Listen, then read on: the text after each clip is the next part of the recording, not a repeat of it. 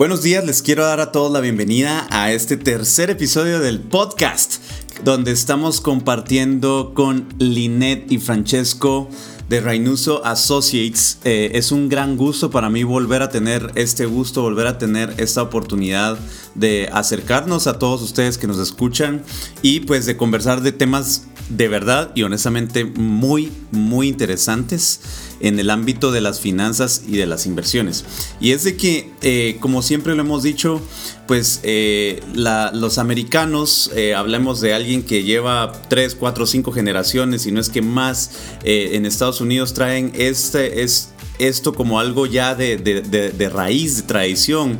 Pero luego venimos otros que estamos, que pues somos primera o segunda o a veces tercera generación y todavía estamos aprendiendo con ciertos elementos eh, que, vienen de nuestros países, sabiendo que nuestros países funcionan distinto, diferente o a veces ni siquiera existen ciertas cosas, ¿verdad? Así que Linet, Francesco, buenos días, ¿cómo están? Hola Mao, buenos días. Buenos días Mao, ¿qué tal? Buenos días, buenos días. Vuelvo y le repito, Francesco y Linet son mucho más, mucho más desenvueltos cuando no están frente, cuando, la, cuando el botoncito de grabando no está en color rojo. Así que, bueno, vamos a comenzar. El, día de hoy tenemos un tema muy, muy interesante. Bueno, tenemos varios temas. Eh, el primero de ellos es eh, hablar sobre la importancia de, adquirir un seguro. Así que eh, vamos a hablar, pues, al respecto. Vamos a hablar un poquito de la planeación a futuro. Para los que nos escuchan que tienen hijos, vamos a dar algunos cuantos consejos al respecto.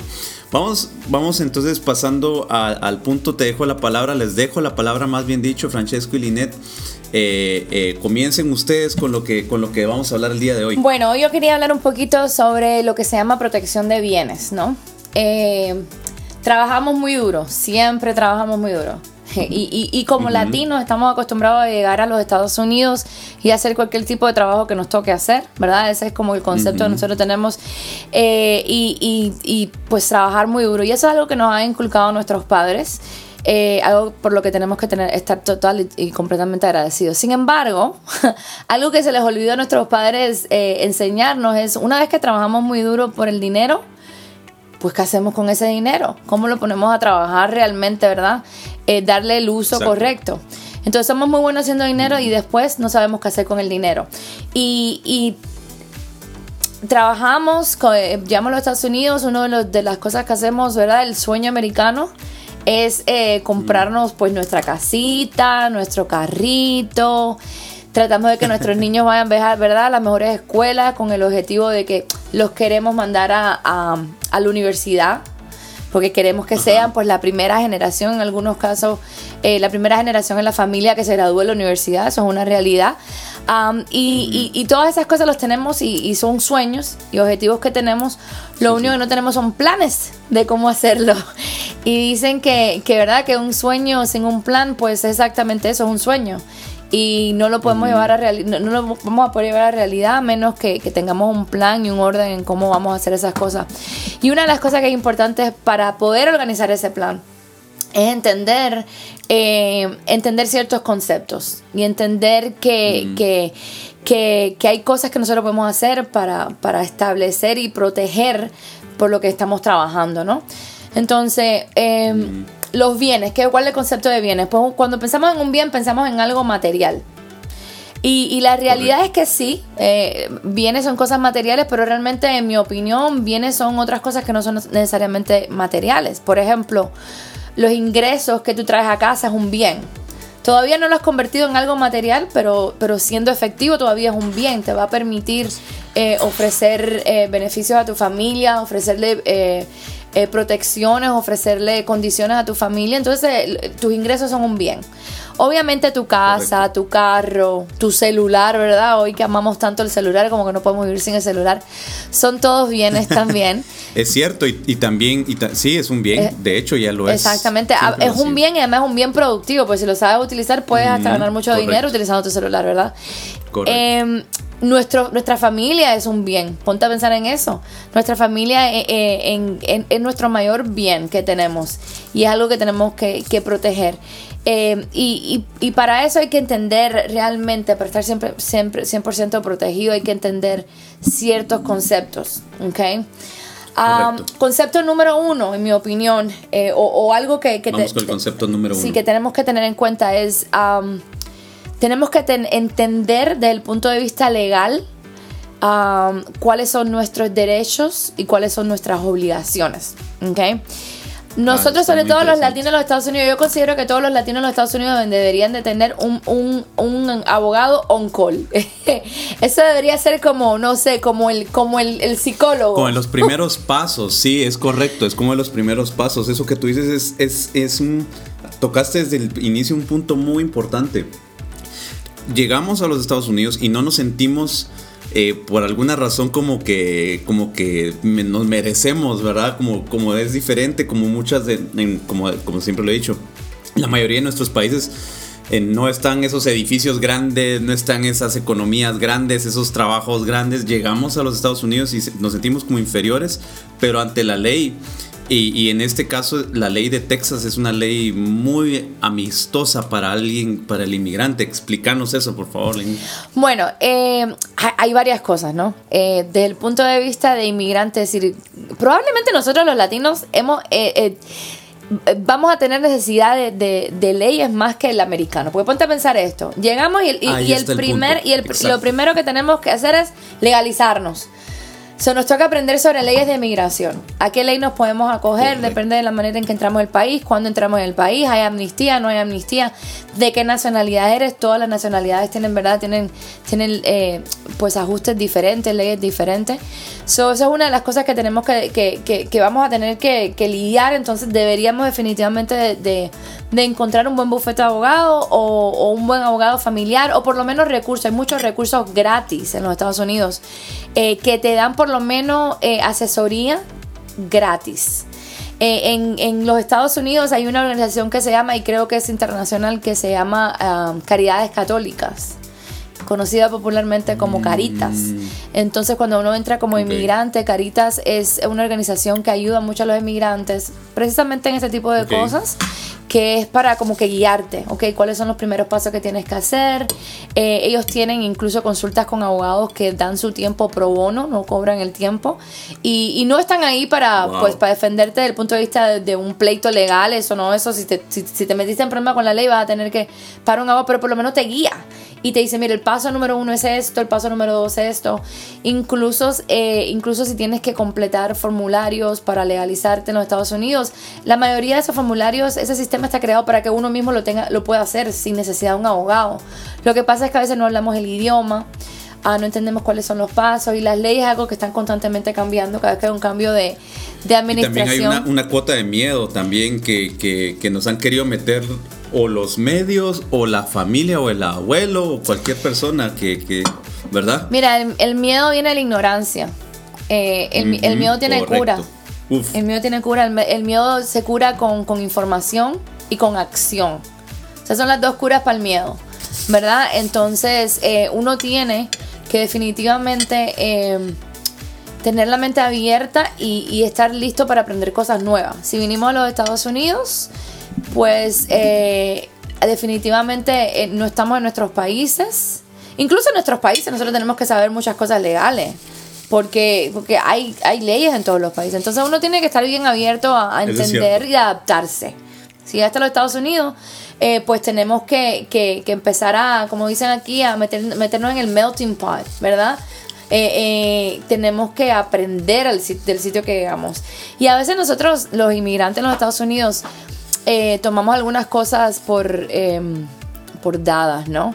Eh, como dicen los gringos, eh, for granted. Y, y, y, a veces llevamos como con conceptos equivocados. No, si uno llega a cualquier país, tiene que, tiene que hacer el esfuerzo por aprender un poquito del idioma, tiene que hacer el esfuerzo por entender ese país y cumplir las normas y las regulaciones de ese país para uno poder adaptarse. ¿okay? Si, lo, si queremos las cosas como en nuestros países, pues nos tenemos que dar en nuestros países. Pero si vamos a no, Sí, y, yo creo que ahí eh, los tres podemos hablar un poco.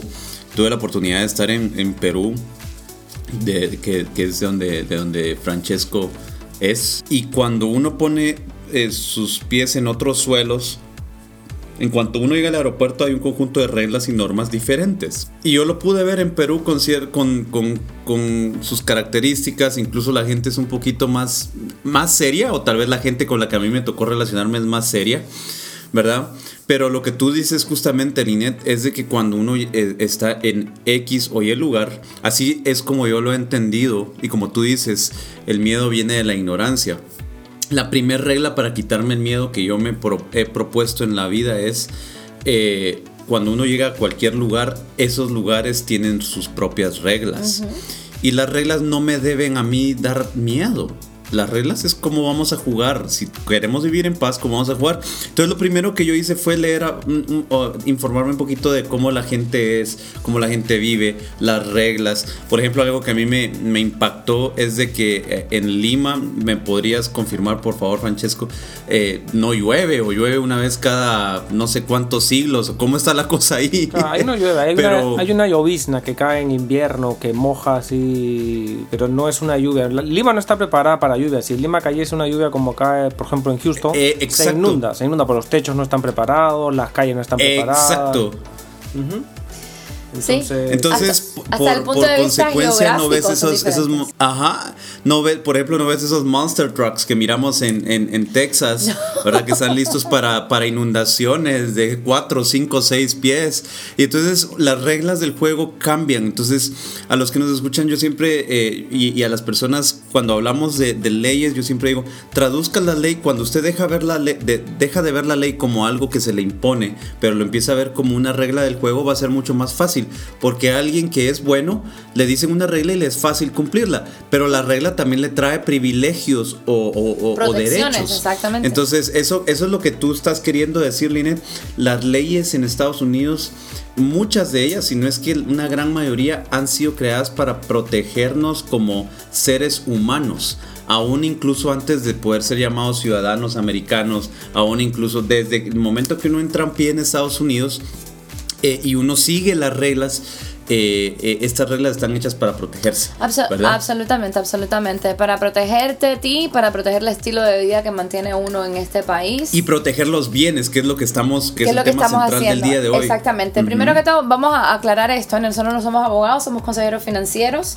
Cualquier consejo o cualquier sugerencia que nosotros le demos del punto de vista legal es puramente eso, es una sugerencia y el objetivo es que eh, traer a colación algunos aspectos que quizás para ustedes deberían de tener eh, es para, para, decirle, miren, atención, deberían de consultar a un abogado y preguntarle sobre este tema si les aplica a ustedes para que para que tengan la información correcta y puedan, y, puedan eh, ¿cómo se dice?, eh, moverse apropiadamente.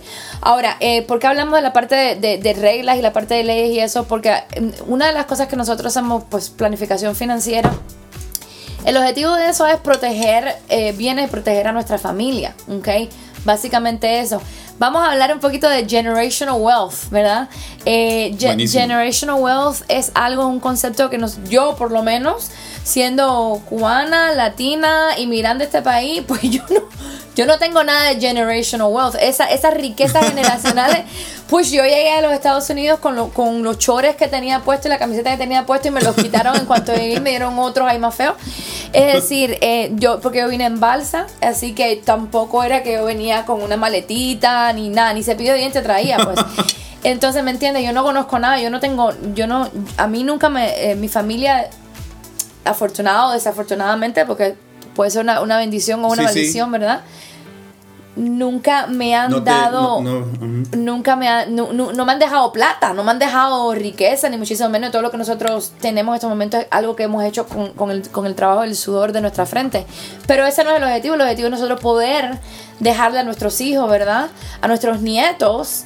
Eh, bendiciones que, que, les ayuden en su vida a tener mejor calidad de vida. No por el lado, no por el punto de vista de tanto financiero como que, ay, pues dejarle plata para que sean ricos, millonarios y sean vagos del mundo. No, de eso no se trata. se trata de, poder dejarles a ellos opciones, ¿ok? Porque para mí, por ejemplo, tener una, una, una, afluencia financiera significa regalarle a mis hijos, a, nuestros hijos, opciones para su futuro.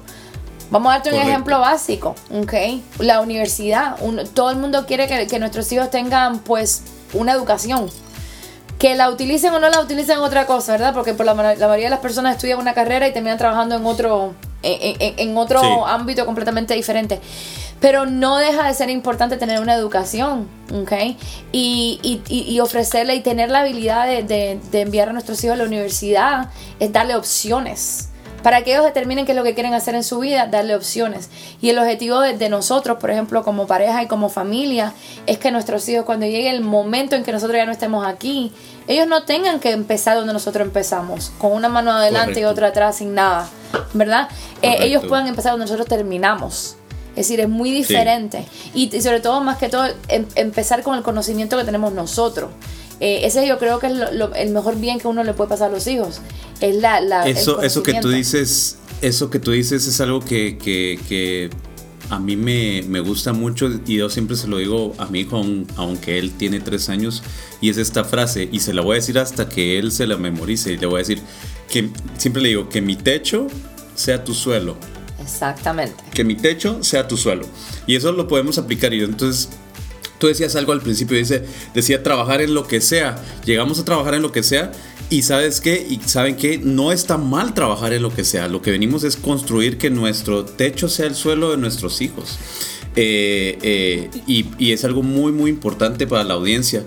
Eh, como tú dices, si bien es cierto, llegamos a trabajar en lo que sea y no precisamente en lo que estudiamos en nuestras, en nuestras eh, países o que lo que pretendíamos estudiar. Entonces, ahorrar, eso que tú dices, ahorrar a través de un seguro, asegurar todo eso a través de un ahorro, viene siendo básicamente lo mismo de lo que hacías allá, solo que en este caso vas a tener un plan de protección para lo que vendría siendo a la hora de una prueba, para asegurar el futuro de los hijos en, una, eh, eh, en el futuro de la universidad. Estoy, estoy en lo correcto, corríjame. Correcto. Sí, sí. Yo, yo, quería comentar una cosa que ustedes empezaron a hablar de justamente cuando llega una persona y los conceptos que nosotros tenemos en los países latinoamericanos. Primero que tenemos que en los países latinoamericanos que el seguro de vida es una cosa que es como un lujo y no una necesidad y que no necesita nadie. Y al contrario, la verdad que el seguro de vida es una necesidad y aún más en tiempos de crisis si usted depende de alguien financieramente. Así de fácil, tú llegas a Estados Unidos y si ya tienes ITIN number y Social Security, lo primero que tienes que hacer es sacar tu seguro social, tu, ¿cómo se llama? Tu seguro de vida. ¿Por qué? Tú en teoría mucha la gente que viene tiene familia o está enviando dinero. Con un seguro, con un seguro de vida, si algo te pasase, tú puedes crear un patrimonio inmediato. Puedes inmediatamente poder, ¿cómo se llama?, compensar la pérdida que puedas tener tú de una manera financiera. Entonces eso es una necesidad que nosotros en Latinoamérica no lo pensamos. Más aún, la gente cuando viene, su última opción es comprarse un seguro de vida, cuando debería ser la primera. Porque ni bien llegó, ya tiene un patrimonio. Si él sacó un seguro de vida, tiene como se llama Social Security, White Number, ya, le está dejando algo a las personas, como se llama, si algo le pasase. Correcto. Entonces, es la primera inversión que debería hacer una persona que llega, si ya tiene sus papeles, es un seguro de vida si él justamente tiene una dependencia de gente. ¿Por qué? Es así de fácil. Tú, para generar un millón de horas, te va a tocar trabajar, ¿qué será? 10, 15, 20, 30 años o toda la vida. Con un, un, se llama? un seguro de vida, tal vez tú puedes beneficio, como se llama, de un millón de dólares que le puedes dejar a tu familia. Entonces es uno de los conceptos que nosotros de Latinoamérica lo pensamos de una manera diferente. Ah, no, un seguro de vida es para alguien que ya cuando está establecido y quiere... No, es al principio. Lo primero que deberías tener es, como se llama, un seguro de vida. Entonces es una... Y eso, y eso que dices eso que dices, Francesco, eh, llega a otro punto. Se pone interesante porque esto lo vamos a tener que vivir en varios episodios. Pero hay algo muy importante porque eh, uno, ya cruza y pasa a Matamoros, a la, frontera del otro lado, ya en México. Y los beneficios de un seguro de vida son muy, mucho más bajos que los beneficios de un seguro de vida en Estados Unidos, ¿verdad? Sí. No sé si me explico, en relación a lo que uno da.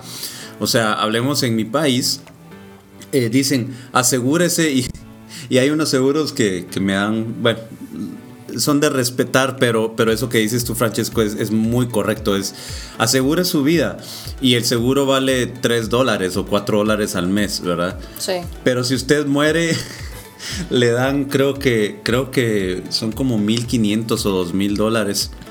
Claro. Eh, eso no ocurre acá. Eso no ocurre acá. Por eso tiene que cambiar su manera de pensar. O sea, un seguro, aquí, aquí un seguro jamás le va a dar dos mil dólares o sea, o no debería ser así. Me explico. Usted puede asegurar su patrimonio a través de una mensualidad de un seguro de vida que va a funcionar totalmente distinto que en su país. Por eso es tan bueno. Sí, no, son completamente diferentes. Desde el punto de vista en, cómo se estructura las primas. Es decir, eh, en los países de nosotros, el, el las pólizas de seguros de vida en los Estados Unidos, por la mayoría de eh, la mayoría de las pólizas, cuando tú compras una póliza de seguro de vida, te están evaluando al momento de compras la póliza y vas a pagar la misma prima por el resto por el resto de los años que tengas la cobertura, 15, 20, 30 años, 35 años que vayas a tener la cobertura. Depende de la póliza que compraste, sin que esa prima varíe. Como único variaría si tú decides incrementar la, eh, la cobertura, pues obviamente compras más seguro, vas a tener que pagar más plata. Pero si no si mantienes la misma cobertura durante los años, la prima no varía. En los países de nosotros sí existe, porque en algunos países ni tan siquiera existe, en Cuba no existía, ahora creo que es algo nuevo. Pólizas de seguro de vida, eh, las primas son variables. ¿Por qué las primas son variables? Pues por la inflación. Eh, los sistemas económicos de nuestros países son tan inestables que hoy el dólar vale 5, no, que 3 soles y algo en... Estaba 3,4 y ahora está 4 con algo. Depende del, del, del, momento del día, ¿no? Está como, como el mercado de valores. el dólar en este momento, por ejemplo, en Perú está como la bolsa de valores, cada 5 minutos cambia de precio. ¿Me entiendes? Entonces... No parece moneda, parece stock. Exactamente, exactamente.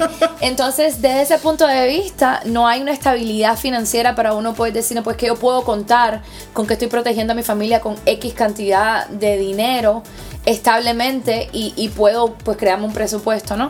Eso es otra cosa que podemos hablar otro día de presupuesto, que es muy importante que todas las familias tengan uno. Pero regresando al punto de Francesco, yo creo que dimos un poco de vuelta al, principio en cuanto a, proteger los bienes. Obviamente una póliza de seguro vida es una de las herramientas que tú puedes utilizar para proteger los bienes. Eh, es una de las cosas que nosotros desde el punto de vista financiero podemos ayudar a las personas y vamos a hablar un poquito de eso. Otra herramienta es la parte legal, obviamente sentarse con un abogado, tener un testamento establecido. Es muy importante que tú tengas claramente, entiendas las leyes en el estado donde vives. Todos los estados tienen leyes diferentes, además de leyes federales. Hay leyes estatales. Eh, deberían sentarte con un abogado en el estado donde vives y, y, y, y, hacer un plan de que Dios no quiere algo, me pasa a mí prematuramente, mis niños están pequeños todavía ¿Cuál es, el, cuál es el, próximo paso? ¿Quién va a hacerse cargo de mis hijos? Legalmente, ¿qué puedo hacer yo para asegurarme de que mis hijos no terminen en las manos de una corte o terminen en un foster care system? Eh, y, y, se queden con un familiar, una persona indicada. Lo otro es qué va a pasar con mis bienes, qué va a pasar con mi casa, qué va a pasar con mis cuentas de banco, qué va a pasar con mis inversiones, qué va a pasar con mi eh, con mi póliza de seguro de vida, ¿verdad? Entender eso y hacer un plan para que tus bienes no estén frisados, ¿verdad? Como, como dicen en, en, en, Spanglish, no estén congelados. porque si tus bienes están congelados a la muerte tuya, viene qué pasa. Tus hijos no comen, ¿con qué se paga la renta? Es decir, tú, las personas que dejas atrás eh, están poco eh, en problemas, ¿no? Muy importante esto que tú dices, Linet. Me gustaría hacerle rap a este y creo que vamos a seguir en, el siguiente episodio. La primera, las primeras veces que yo eh, me expuse a un abogado eh, para... Porque yo empecé a descubrir muchas cosas positivas y literalmente a mi favor como ser humano en Estados Unidos. Eh, y lo primero que él me dijo, yo le decía, mire, pero yo todavía no, por ejemplo, no soy propietario de una casa, le decía yo. No, no, no se trata de eso, me decía el abogado. Aunque usted solo tenga una bicicleta en este lugar, tiene que hacer un testamento de esa bicicleta. Eh, y todo eso es muy importante que lo tengamos en cuenta. Eh, tú, Lineta, hablas de inversiones de casas y qué excelente poder tenerlo eso en un, en un testamento. Pero eh, si usted que nos escucha dice, no, pero es que yo todavía solo estoy rentando, pero quizás tiene una serie de elementos que son, forman parte de sus bienes. Y si a eso usted le suma eh, lo que estamos por eh, hablando en ese momento, pólizas de seguros, usted literalmente va a asegurar el, el futuro de las personas que usted quiere porque pues puede que alguien nos escuche y todavía no tenga hijos, pero tiene mamá y papá, o tiene una persona a quien le tiene un valor especial. Creo que la mayoría de los que estamos eh, los que ponemos un pie en los Estados Unidos es decimos yo vengo a trabajar por amor a mí pero también por amor a alguien verdad eh, y usted tal vez no tiene nadie en el suelo estadounidense pero tal vez tiene alguien en suelo eh, extranjero. Piense en ellos lo, único que tenemos asegurado en esta vida es la muerte, como, como bien dice el dicho tan, tan y los seguro. Impuestos, los impuestos también, los impuestos también ah, y los impuestos, bien seguros. Son bien seguros que nos lo van a cobrar, sí. Esa es otra. Eh, pero bueno, haciéndole el rap a esto, creo que como un primer, una, una, introducción a lo que se viene, que vamos a hablar en, en, los próximos dos episodios, me imagino que más o menos vamos a tardarnos en eso. Es eso. Eh, número uno, quitarnos el mito de las aseguranzas, ¿verdad? Quitarnos el mito de las aseguranzas. No es malo, no nos están robando dinero. Obviamente usted tiene que ser sabio al elegir la compañía de seguros que a usted más le conviene. Número dos, infórmese. Deje el miedo atrás. Y el, abogado, por, por malo que usted sea, el abogado estudió para, para hacer algo a favor suyo. Consúltelo así como, como dice Linet, hay, hay eh, fundaciones que se encargan de dar abogados gratuitos, así como también hay abogados que pues sus, tasas van desde los que 90, 100, 125 dólares por consulta. Que créame, ese dinero va a ser una inversión para que usted sepa lo que usted... Eh, el valor que usted tiene en esta tierra, no importando el estado en el que usted viva, ¿verdad? Eh, y número tres, abra, su mente, abra su, conocimiento a esto que estamos hablando. Yo le quiero contar algo a los que nos escuchan. Yo no soy un, yo no soy un promotor, no, no vendo eh, eh, eh, aseguranzas, no vendo finanzas ni inversiones, pero yo, todo lo que dice Linet y Francesco, yo lo, yo lo consumo. Me explico, yo lo, yo, lo, yo, lo, yo lo he adoptado como una forma de vida eh, siendo hispano. Al principio me costó, eh, los primeros años me costó, pero hoy en día digo, lo debí de haber hecho desde ese primer momento. El segundo mes que yo estaba con un pie en suelo americano, yo debía haberlo aplicado porque me hubiese ahorrado tiempo y también estaría ya un poquito más eh, gordito el puerquito de mis ahorros, ¿verdad? Mientras más temprano empecemos mejores. Correcto. Francesco, Linet, como siempre un gusto. Estamos listos para, bueno, la audiencia, por favor, eh, si usted lo está escuchando recién salidito el comal, este episodio de podcast, eh, pues sintonícenos para la próxima. Por favor, Linet, Francesco, si quieren decir algo más a la audiencia. No, no, vamos a continuar hablando sobre este tema. Esto es para, para toda la vida. Para largo y tendido. Excelente. Un abrazo a todos y pues bueno, por favor denle, like si ustedes están viendo eso en redes sociales o denle follow a el tema pues en Spotify, si usted lo está viendo en Spotify, síganos por favor en Spotify o en, Apple o en cualquiera de las plataformas digitales. Eh, pues nos honraría mucho tener su follow. Así que pues feliz tarde, feliz mañana, feliz noche, dependiendo de que nos escuchen a todos. Hasta la próxima.